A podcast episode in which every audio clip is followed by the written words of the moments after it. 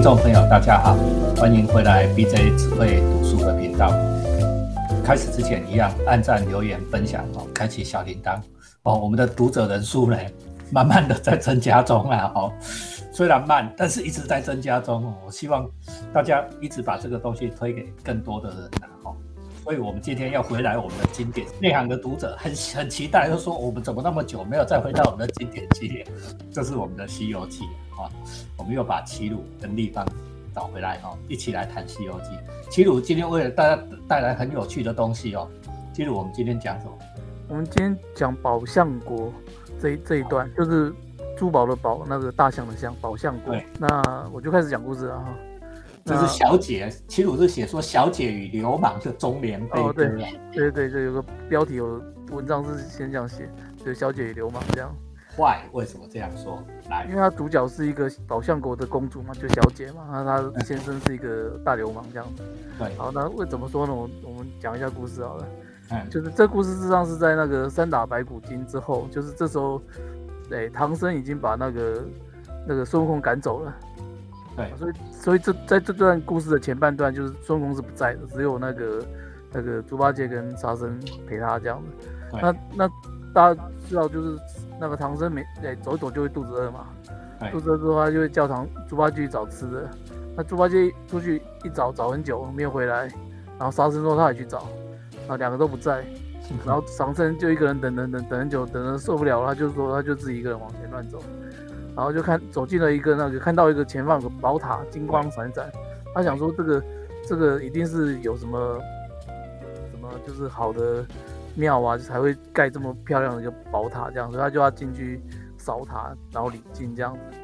结果一进去呢，是那个妖怪的巢穴，那妖怪是一个妖怪，叫做黄袍怪这样子。那当场当场他就被抓起来了。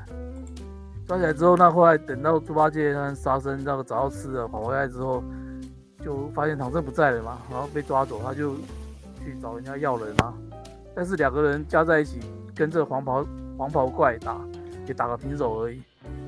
那这时候呢，他们两他们两个在外面打跟黄袍怪打架的时候呢，唐僧就是被绑在这塔里面嘛。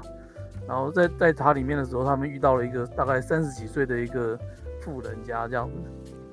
这富人家就走过来问唐僧说：“啊，你从哪边来的？”那唐僧就说他是大唐来的，那要去西天取经这样子。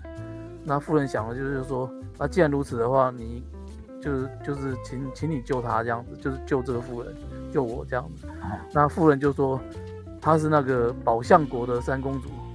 哦，那宝象国就是在往西天走的路上，再走一段就遇到一个宝象国。哈，所以他在他说这个他是呢，他在十三年前，就大概十十七八岁十几岁的时候，然后在晚上呢，中秋节晚上看月亮的时候，在出外赏月嘛，就被这个黄袍怪抓来当老婆这样。对。那他说，唐僧如果帮他带信，带一封信书信到宝象国，因为他被关在这里，他没办法，就是差人送信回回去，就是跟他爸爸讲说他被抓在这里嘛。对。他他就请那个唐僧帮他送信。他说，假如说唐僧愿意帮他送信的话，那他就救他这样。对。那唐僧听了说，当然说好啊。那公主马上就写了一封信，然后就塞给唐僧，叫他带着。对。然后后来就出门，就是那个招招手，然后叫黄毛怪。他说：“那个老公叫，然后那那个黄毛怪一边打架，还会一边看，看说有人叫他，然后而且显示他就是黄毛怪本事本事还挺大的啦，高啊哈。对，他游刃有余，跟这两个猪八戒跟沙僧打半天，还可以分心，然后跟这个老婆讲话这样子，然后听到老婆叫他，就把这两个人一甩，然后就赶来老婆，马上赶来老婆身边，他说对这个老婆实在是很好。他说老婆叫我何事？对，啊，这个三公主就说。”啊，他昨天啊做梦啊，梦到有一个金甲神来托梦，就来讨愿。他说他年轻的时候有跟神明许愿，说希望能够嫁到一个好郎君。他说如果能够有好的婚姻的话，他就要还愿这样。对。结果这个金甲神就是来讨，结果他刚好又他说他刚好看到说那个家里绑了个和尚嘛，他就想说这是个还愿的机会。他说那就放了这个和尚当做一个功德。当做还愿这样子，对，他就狂暴会说啊啊，想太多了，还用来还用来问我吗？就少吃个人又没差，就是真的要吃的话，到处都有嘛。说你要放和尚的话，你自己决定嘛，就放嘛，要放就放。哦，所以你看这个黄袍怪跟其他的妖怪不大一样，他不是为了要吃唐僧才来的哦。对，然后他这时候就叫猪八戒过来，就把唐僧那个带走这样子。对啊，那这个唐僧脱离脱身之后呢，一行人就在往西走了三百里，然后来到一个繁华的国家，然后知道说问人就知道说这是三公主说的这个宝象国，然后之后就去拜见国王，就拿出三公主的信，啊，国王看到信才知道说哦，失踪这么久的三公主原来是被妖怪抓走了。对，那国王就讲说，那我们也不知道怎么救人，那当然你你看你手下。一个猪，一个海海怪的样子，就是看起来都是都是一些奇人，就说，嗯，我就不如拜托你啊，对啊。那猪八戒这时候也想要立功，他就说，那我去，我去，我我我我可以去这样。那沙僧就觉得不太妥，他说，我们当时两个人打一个也没打赢啊。他说，猪八戒你一个人去恐怕不行，他就太太好心了，就是说他也跟着说，我我我我跟着去这样，所以两个人又。两个人又又又又跑来这个这个这个妖怪的巢穴，然后就那个猪八戒就很凶狠，这时候他就一一爬就把那个门打破，然后黄毛看到说：“哎，你干嘛把我的门打破？”然后他说：“我不是已经放你走了吗？你又回来找我麻烦。”对。然后猪八戒就说：“我是来要那个三公主回回去宝象国的。”对。结果两个两边又打起来了，然后结果没想到没打这一次没打多久，打了八九回而已。猪八戒就觉得气力不支，那他不知道说当初两个人能够战战平手，是因为唐僧的头上啊有很多护护法神在按住，因为这些护法神他呢有一些神威，可以那个就是就像我们玩游戏会有 buff 嘛，有时候神威加在那个灵气加在这个猪八戒跟那个沙悟净的那个身上，所以他当时他们两个还可以跟这个黄袍盖打，可是这个这时候哎唐僧不在啊，唐僧在宝象国啊，这护法神不在。所以他整个那个两个人事实上是两个人加起来是打不赢这个黄袍怪的，对啊，所以他猪八戒很快就觉得体力不支，然后就就转头跟那个沙僧说：“啊，我肚子痛啊，我要去上厕所，你先顶一下。”事实上就跑路了啊，就往附近的草丛一钻，然后就跑掉了。那就猪八戒一跑，沙僧猝不及防啊，就来不及躲，然后就几下之后就被这个黄袍怪抓起来了，绑进一样绑起来丢到家里。你看这猪八戒超没义气，对不对？哈，对，猪八戒是猪队友哈。这时候黄袍怪这时候就也起了疑心，他说：“唐僧照理说是大唐来的高僧，应该知书达理啊，知道义理啊。”他说：“我放了他，他应该要感恩啊，不会又叫那个徒弟回头来找我麻烦。”他说：“莫非是这个老婆有什么书信写回去给宝象国？哎，这黄袍黄袍怪很聪明，然后他就回去就找那个这个这个三公主啊对质。”他说：“我我自从把你娶来之后，就是我对你一直很好啊，穿金戴银，要什么有什么。可是你现在居然不念夫妻情，只想回去见父母。那公主当然不敢承认啊。这时候黄袍怪就很粗暴的抓着公主的头发，把她拉到那个沙僧的面前对质，然后问沙僧说：唐僧是不是有拿公主写的信，到宝象国去给国王这样子？”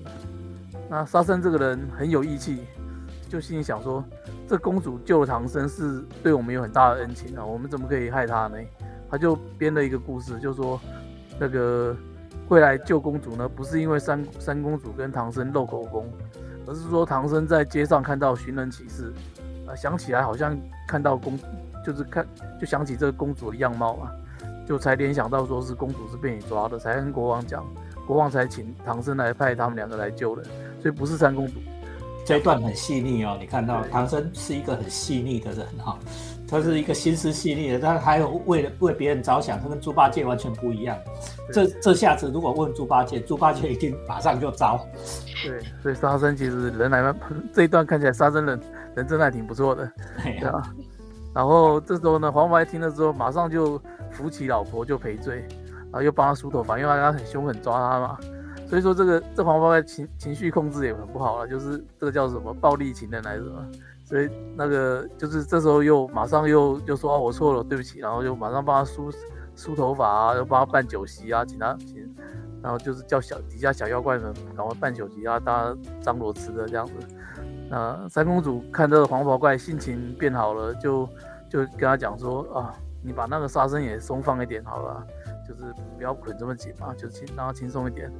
哎，沙僧这时候就很开心，就说：“哎，做人好人有好报啊，对吧？”这时候他只是把他就是拿个锁把他锁起来而已，并不是说用麻绳捆得紧紧的这样。对啊，所以看到这边的话，其实也我觉得黄毛怪也是一个很典型的以前以前老派的那种男人呐。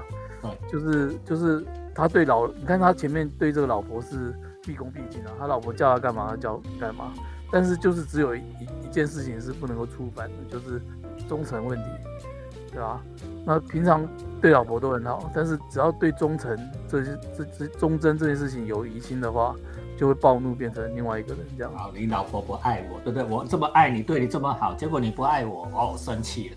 对，就这件事情会会会暴怒，这个挺老派的啦，就不能说，呃，真的很不好，因为我觉得很多老派的男人好像都是这样，我见过很多都是这样，对吧？那。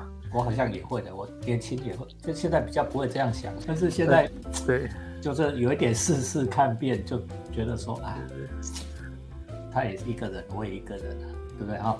对不对？也是要互相尊重他如果不爱你了，你又能怎么样？女性的角度觉得呢？哦，我觉得哦，我看到这种会怕，因为因为我自己在看，我会觉得说啊，因为这个背后就是一个所有权，就是的概念啊。就是黄宝怪觉得说，我这个我这个老婆是我所拥有的一个东西，这样子，就是隐隐约约啦，有一个这种概念，就是你看你对你身边的东西，你也不会平白无故摔它嘛，对不对？对，你也会爱惜它、使用它，没有错啦。但是你就是对它是一种所有物的概念。其实我作为女性的角度看到整个戏有点怕，对不对？我就不是一个完整的人了，我是成为一个所，我如果在他身边就成为一个所有物，所以呃，我是你谁啦？对啊，你看，所以三公主才想跑啊，对不对？所以，哎，我我这跟台湾处境有点像啊，哈，对不对哦？我对你这么好，对，我对你这么好，但是你说要独立，要去跟别人好，不行打。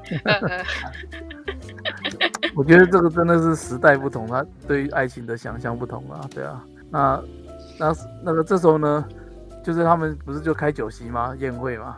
那那到了晚上就吃饭喝酒，到了晚上，黄毛怪就说：“哦，亲爱的老婆啊，你慢慢喝酒。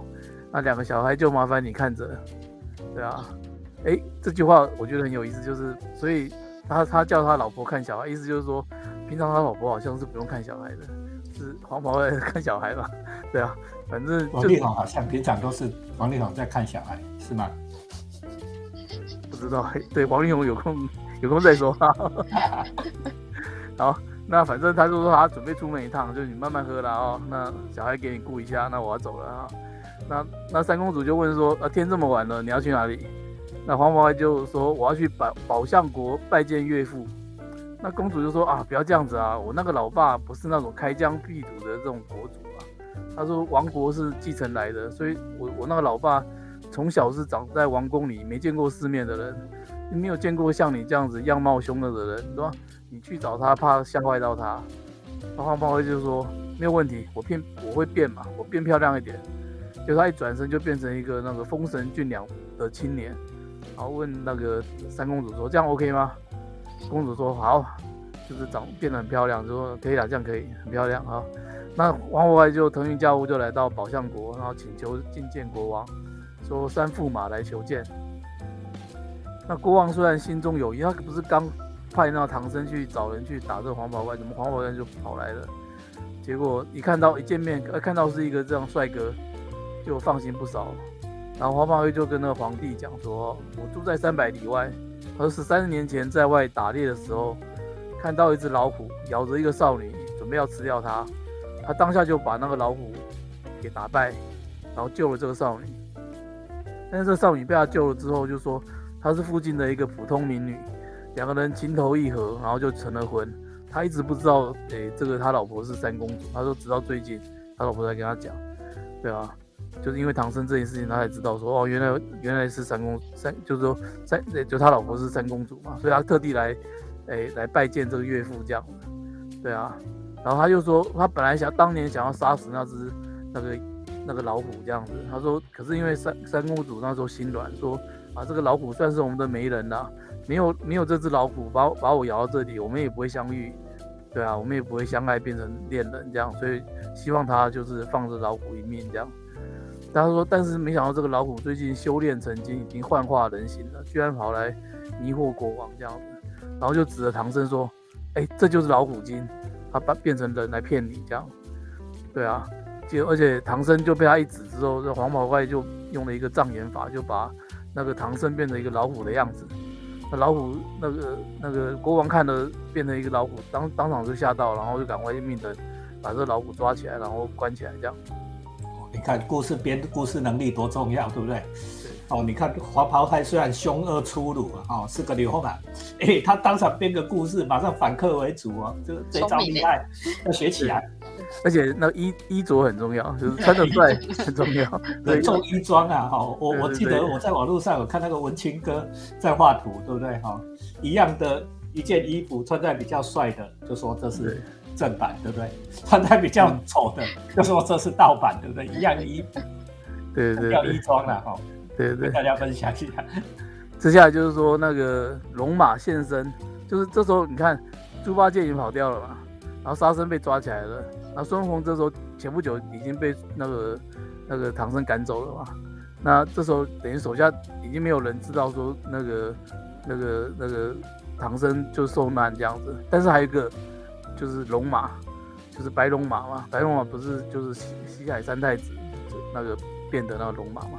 然后他他他他想想已经其他上面三个都都都不在了，只好他咬着牙就是终于恢复真身，变成一条龙，然后。然后出来跟这个黄毛怪，但是他一样打不过这个黄毛怪，然后几下就被打伤，什么脚被打得淤青什么的。然后之后，哎，猪八戒找回猪八戒，跟猪八戒会合之后，那猪八戒讲说啊，没救了啦，就是没有人打赢了，怎么办？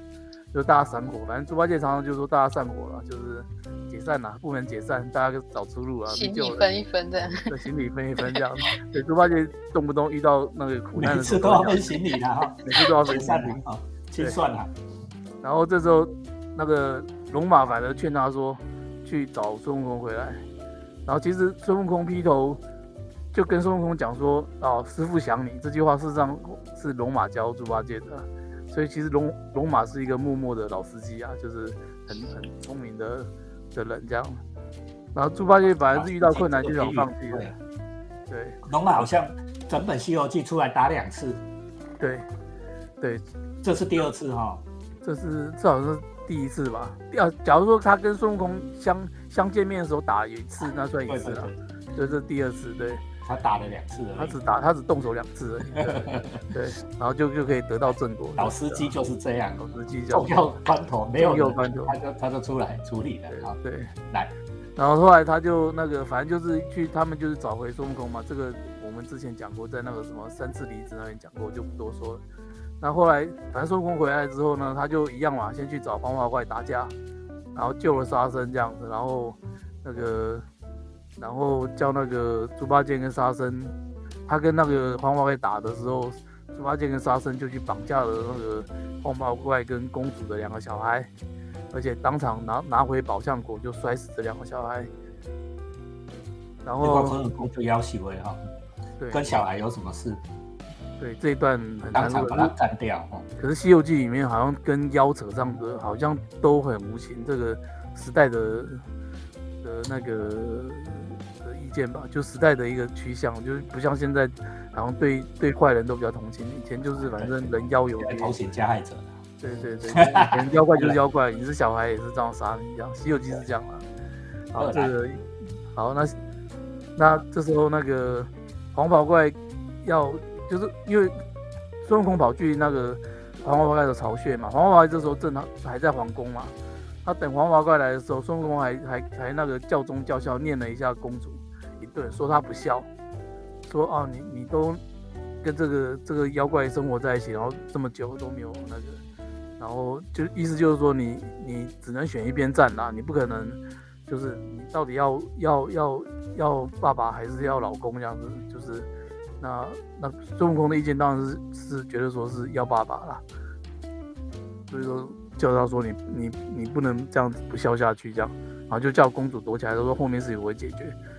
然后黄袍怪就跟孙悟空打打打打一样，反正就打平手嘛。反正孙悟空自从上西天之后，就动不动就平手啊，对吧？对以前天下无敌，然后真的真的走上上西天就是走西天之路的时候，就动不动就平手这样。对，这跟以我就想到说，跟那个什么布袋戏里的那个叶小钗一样，有修车了，对对，刚出场的时候天下无敌，然后自从当了那个素还真的手下之后，就是平手王，就打不赢。动，就平突手。然间齐天大圣，对。谁也打不赢，啊，对啊，不合理然后不合逻辑，啊，没关系啦，但是反正，但是他他跟那个那个孙悟空跟黄宝盖那个作战的时候，就隐隐发觉好像黄宝怪有点怕他，对啊，他想说会不会之前认识这样，因为会怕他说之前被他打过就是那些天宫的神将啊，对啊，被他打到怕嘛，所以他就上天查了一下，然后玉皇大帝就就点兵就一个点，然后点说啊，他满天星斗都在，只有二十八宿里面的奎木狼不在凡那个位置上，就应该是偷偷下凡的。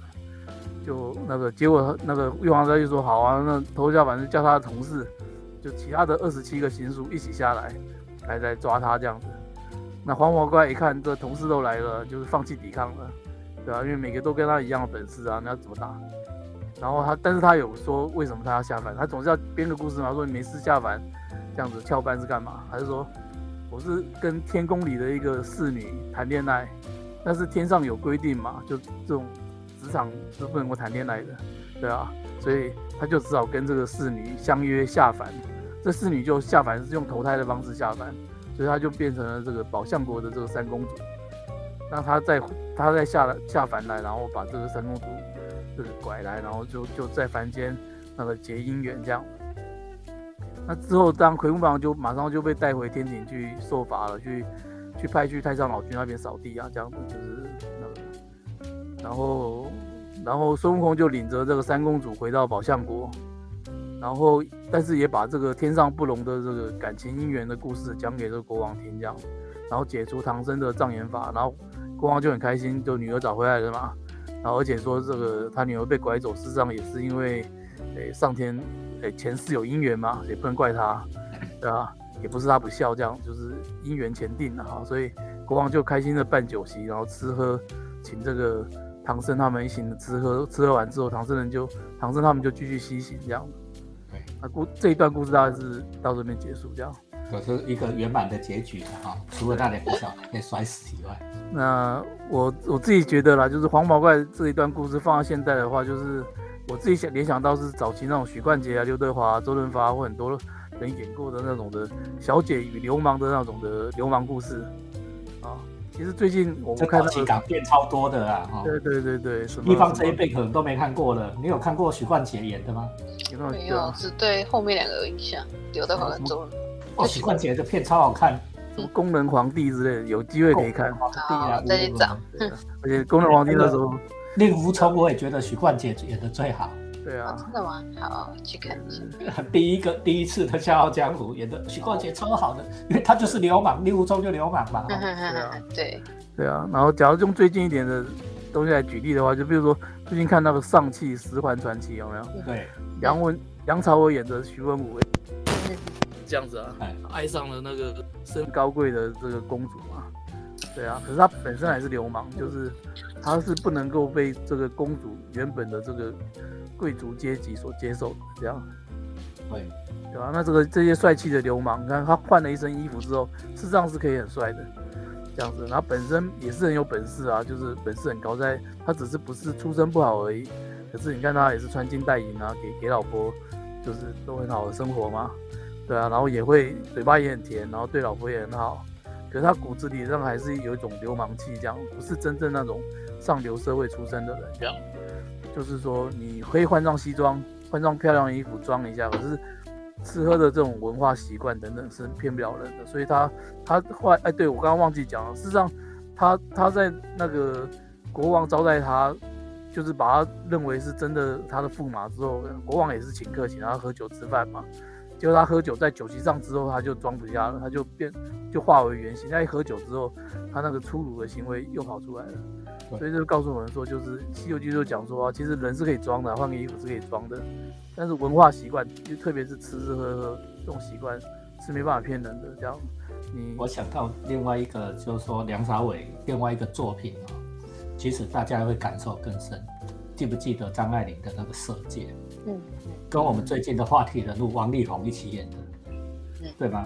什么叫做贵族气？王力宏那个就叫贵族气。对，对不对？哈，什么叫流氓气？梁朝伟那个就叫流氓气。对对。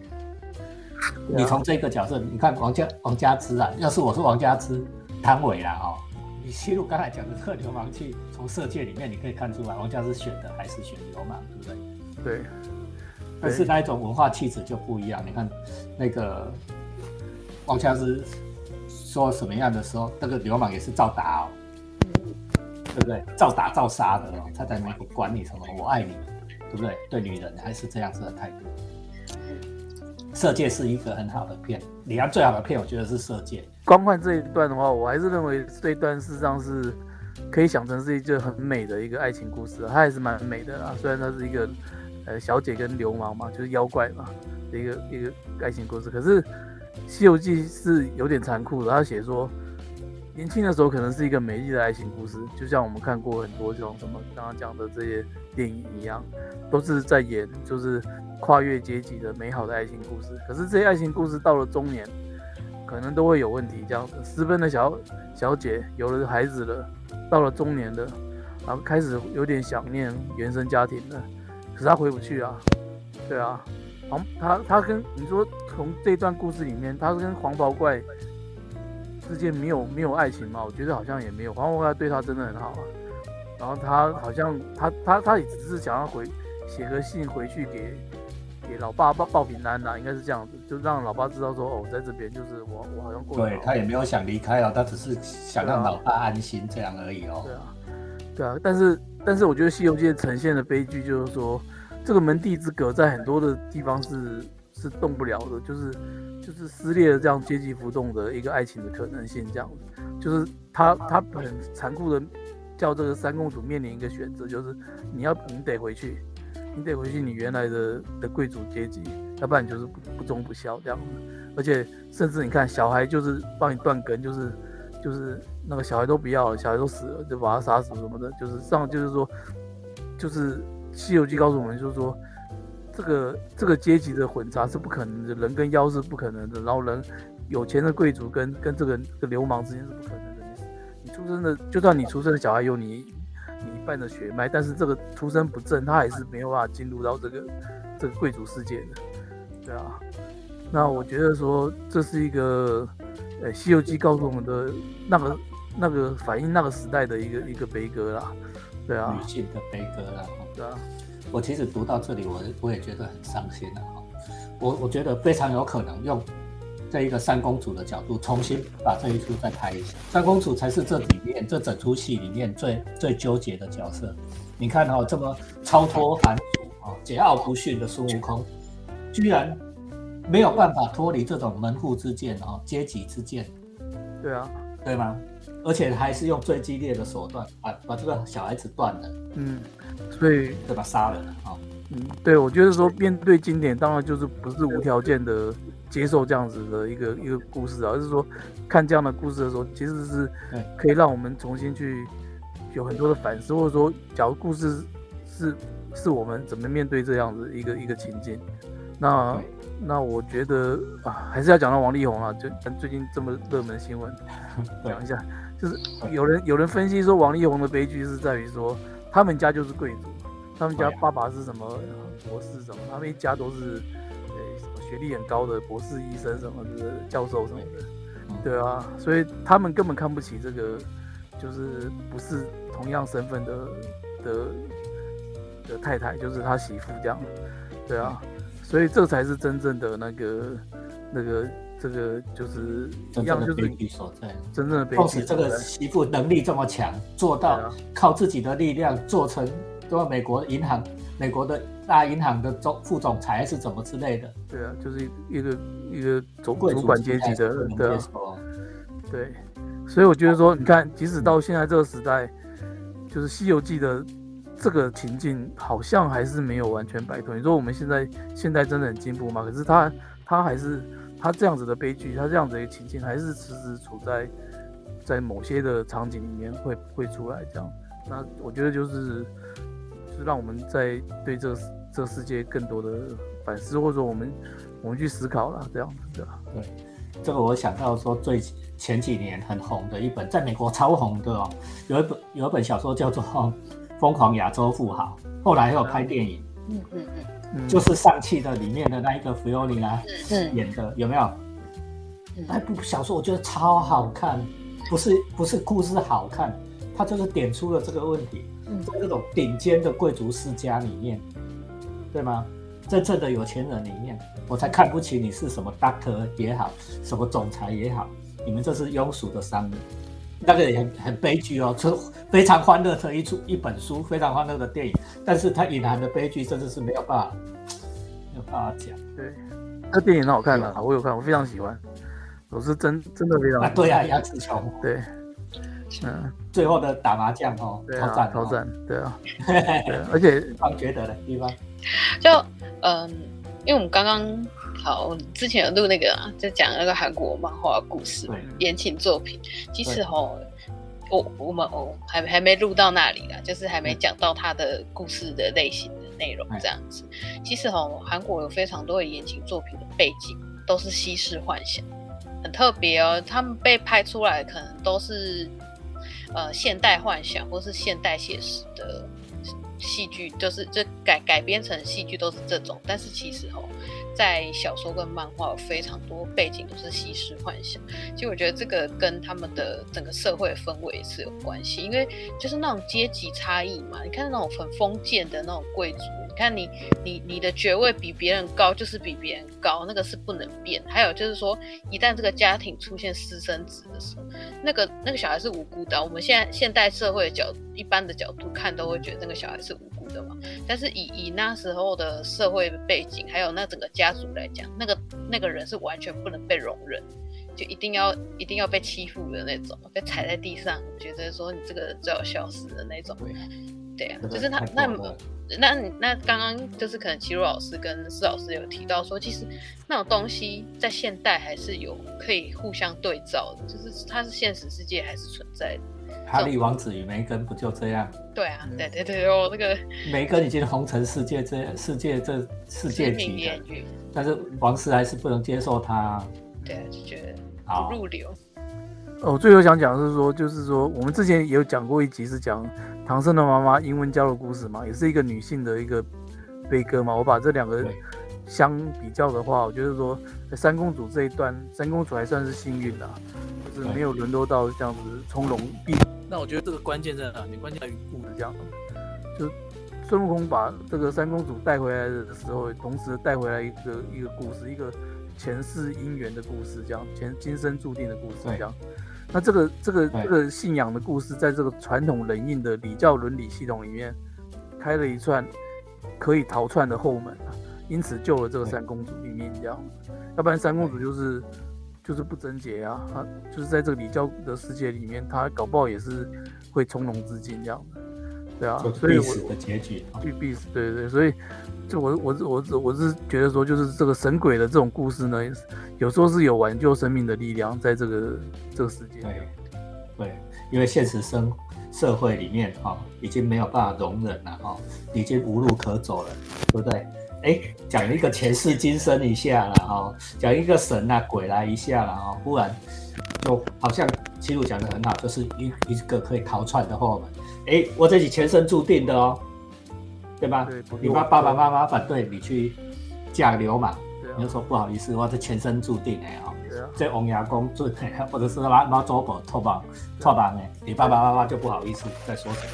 对啊，对，这就是所谓可以逃窜的后门这样的意思，对吧？对，这是一个悲伤的故事啊！哈，在以前是这样，在现在也其实也没有比较轻啊！哈，只不过换了一种形式在我们的社会中。希望大家今天看的这《西游记》宝相国的故事里面，多一点反思，多一点人性，还有多一点我们一直在谈的爱哈，或许会让我们社社会更美好一点，对，宽容一点，这样。哎，好啦，那我们今天就到这里哈。好，各位听众，拜拜，拜拜，好，好，BJ 只会读书啊，按赞、留言、分享、开启小铃铛，等着你继续下一集，谢谢，拜拜。